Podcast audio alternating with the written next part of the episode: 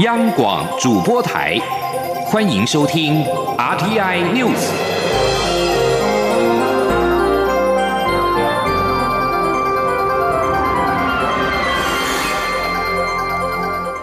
各位好，欢迎收听这节央广主播台提供给您的 RTI News，我是陈子华。从英国再送一百一十四名旅客的航班机，在下午五点三十六分降落在桃园机场。机上共有十三名机组员，台籍旅客有九十人，大陆地区人民一名，以及外籍旅客二十三名，共有一百二十七人。二旅客下机之后，经过独立通道被带到候机室，分批办理了相关的检查跟通关作业。而机上一百二十七人当中，已经有十八个人完成了裁剪，其中四名旅客有症状现场裁剪，另外一名旅客因为发烧紧急送医裁剪。而十三名的机组员虽然没有症状，仍送往防疫旅馆裁剪以及居家检疫。而易福会执行长王必胜表示，这班航班原定预计是再送一百二十名旅客回台，但是最后只有一百一十四名的旅客搭机。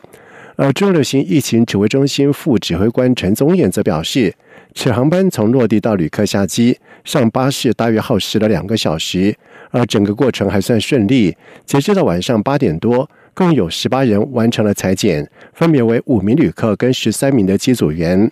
陈宗彦并且表示，此航班一百四十十四名旅客当中。除了有一人发烧送医裁剪，另外有四个人目前或过去十四天曾经出现了疑似的症状，已经立即在现场裁剪。而机上十三名机组员均没有症状，已经送往航空公司安排的防疫旅馆裁剪以及居家检疫。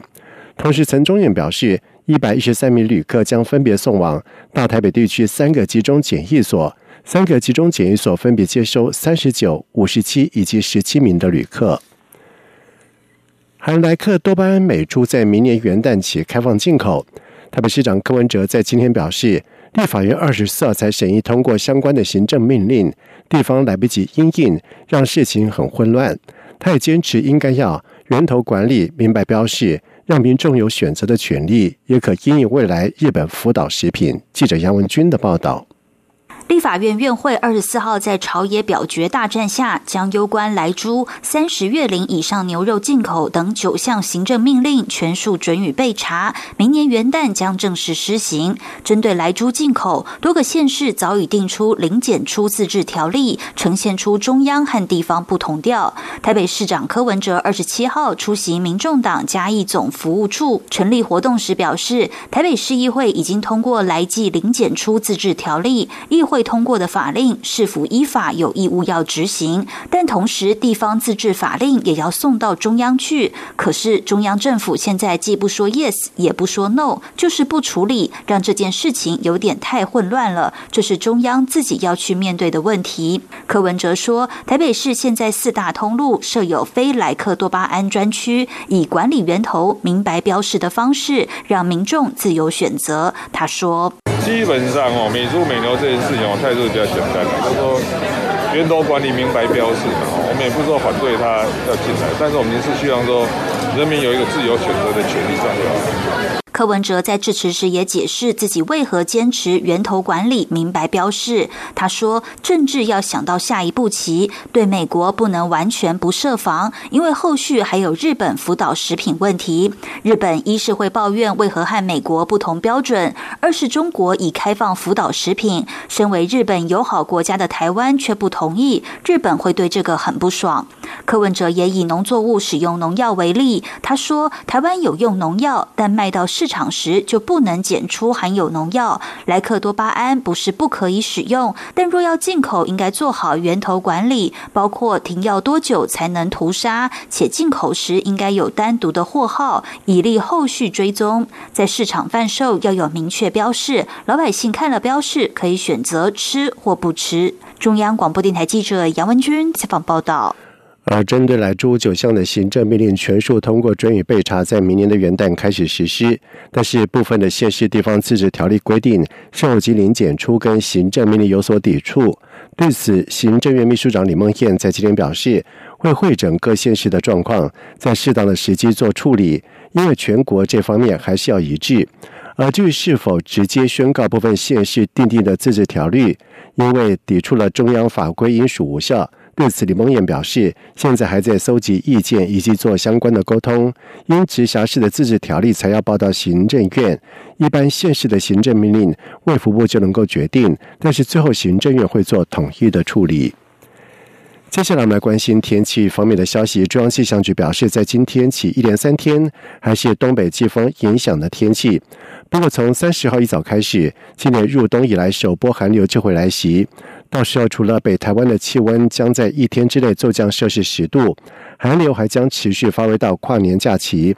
全台各地，包括嘉义以北以及东北部，低温将会下探七度，沿海空旷地区更低。即使南部跟花东低温也只有八到十度。记者吴立君的报道。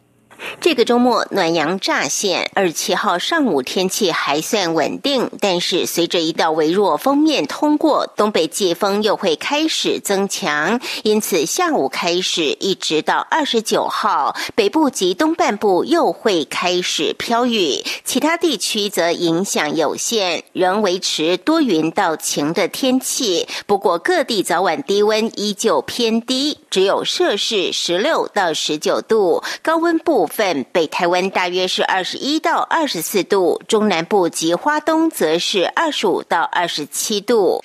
值得注意的是，三十号一早开始，今年入冬以来最强的冷空气就会南下。气象局预估，这波冷空气的强度将达到寒流等级，届时北台湾高低温将在一天之内骤降十度，即使白天有阳光照射，也难敌。寒寒流发威。此外，气象局也预估，这波寒流将持续发威到明年元旦。最冷的时间点则落在三十号晚间到三十一号及一号清晨。气象预报员陈建安说：“所以三十号这一天一早就会开始降温，然后是越晚越冷。以北台湾来讲，大概一天可以降十度左右。到了三十号夜间，还有三十一号清晨和一号。”京城都是差不多冷的状况，预计在嘉义以北还有东北部地区的低温可能受七度左右，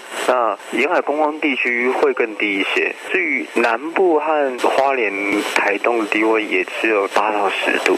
所以，由于骊山及阿里山都有举办跨年迎曙光活动，气象局也提醒，山上每升高一千公尺，气温就会比平地再低八度左。左右，因此以北台湾阳明山高度一千公尺来说，台北平地七度时，山上将只有零下一度；但若是三千公尺的雪山，低温则可能下探零下十度。只是这波寒流的前缘方面带来的水汽并不多，只有迎风面的北部及东北部会有些飘雨，中南部则偏干。因此，北台湾的高山是。是否有机会降雪，还要再观察。中央广播电台记者吴丽君在台北采访报道。劳动部表示，在明年一月一号开始，将会有多项的新制，包括了基本工资月薪调整到新台币两万四千元，时薪调整到一百六十元，劳保投保费率加上旧保将调整为百分之十一点五。劳动部也提醒，基本工资调升之后，适用劳基法第八十四条之一，俗称责任制的工作者，也应该按时数比例增计。记者杨文军的报道。劳动部表示，基本工资自二零二一年一月一号起，月薪由新台币两万三千八百元调整至两万四千元，时薪由一百五十八元调整至一百六十元，连带也修正了劳保及劳退的分级表。劳动部将自动提高受益劳工人数约两百八十八万余人。另外，劳保普通事故保险费率明年依法调高百分之五，加上就业保险费率百分之一，费率将。为百分之十一点五。劳动部强调，对于按日计酬者的日薪，在法定的正常工作时数内，不得低于一百六十元乘以工作时数的金额。在计算劳工加班费时，也应该以调升后的金额作为计算的基础。劳动部也提醒，适用劳动基准法第八十四条之一，也就是俗称责任制的工作者，正常工作时间如果超过法定正常的工作时数，则应该按照基本工资时数比例增计。以保全人员为例，劳雇双方如果约定按月计酬，且经核备每月正常工作时数为两百四十小时者，计算后最低基本工资就是三万零六百元。劳动部劳动条件司司长谢倩倩说：“依照这样的计算，两万四去除以两百四十小时，一小时一百元。它的正常工时是两百四十小时，一般劳工的正常工时是大一百七十四，平均一百七十四，所以两百四十小时减一百七十四，在这括号里面啊，这个部分一般劳工的，然后再去乘以一百。”再加上两万四，谢倩倩也说，若是保全每天在约定工时之外都加班两小时，当月延长工作时间为四十八小时，计算后加班费应不得低于六千四百元，所以当月薪资合计不得低于三万七千元。中央广播电台记者杨文君台北采访报道。明华园戏剧总团在明年的一月二号跟三号，将在台湾戏曲中心推出编自同名本土销售漫画《名战录》，打造全新的电音摇滚歌仔戏，为传统的戏曲赋予新的风貌。记者杨仁祥、江昭伦的报道。舞台上一个个演员造型充满动漫风，不小心还以为是同人志大会串，仔细一瞧，顶着一头橘色发色的美艳御姐，竟然是明华园当家无敌小生孙翠凤。原来这是明华园推出的最新创作《名战录》，改编自本土知名漫画家韦宗成的同名作品，就连漫画家本人都下海演出。韦宗成说：“第一次听到这个押韵，有点吓到。哇，怎么可能？我是明华园呢？”然后，然后我们老板就，我们那个出版社的老板就跟我讲说：“没错，就是明华园。”那一开始他他们问我要不要客串，然后我。以为因为我之前有客串过一次舞台剧，我那时候是单纯就只是客串上来一分钟就下去了。我本来也是以为只有这样子而已，就后来一直到上一次记者会的时候，他们在跟我讲说我要演七叔 这个角色，然后我就有点吓到。《名战路》的剧情背景是九二一大地震后，台湾各地灵异现象剧增，群魔肆虐，于是道士和警方共同成立黑日专案，以解决各种灵异事件。因为改编漫画作品，饰演女主角林默娘的陈昭婷这回要降临，化身十六岁超萌美少女；饰演男主角陈柏荣的吴敏娜则身穿蓝白拖，帅气亮相，符合漫画人设。首度尝试演哥仔戏的小蛮，也在参与彩排过程中大开眼界。漫画蛮有趣的是，他会很。现实的在你身边出现一些事情，但是你要用呃传统戏曲，然后跟有点舞台剧的方式，你要一起同时去揣摩。不是直接从纸本里面跳出来，我们要怎么样让它有活跃度？应该是我们这一次最难的功课。他们每一个都太厉害了，随便这样就就就就翻几个，他们都是讲术语的哦。然后我都会偷偷在旁边偷听，你知道吗？听不懂这样，可是又觉得很酷。制作人陈昭贤表示，《名战路》场景设定在年轻人最常出没的西门町，加上又有神仙鬼神的元素，将这样的漫画改编成歌仔戏，相信会有不一样的火花，也是全新的歌仔戏剧种。对于明华园又一次创新尝试，当家小生孙翠凤特别向资深歌仔戏迷喊话，保证不让大家失望。孙翠凤说：“这个戏呢，呃，几乎买票最快的就是我们韦老师这一块的铁粉，铁粉忠实诶，都会看动漫的哈，漫画，想要你们看真人版，所以年轻人就是抢票抢的厉害。但是我们原本资深的铁粉们一直很质疑，打电话来。”您演这漫画，我看我吗？所以呢，我在这里要呼吁大家，免烦恼。明华园总团没有做不出来的戏，而且做出来的戏则对是老少咸宜。明华园名战录将于二零二一年元旦假期演出，想一睹二次元世界如何变身歌仔戏，抢票可别慢慢拍。中国面台记者杨仁祥、张超伦台北采访报道。美国总统。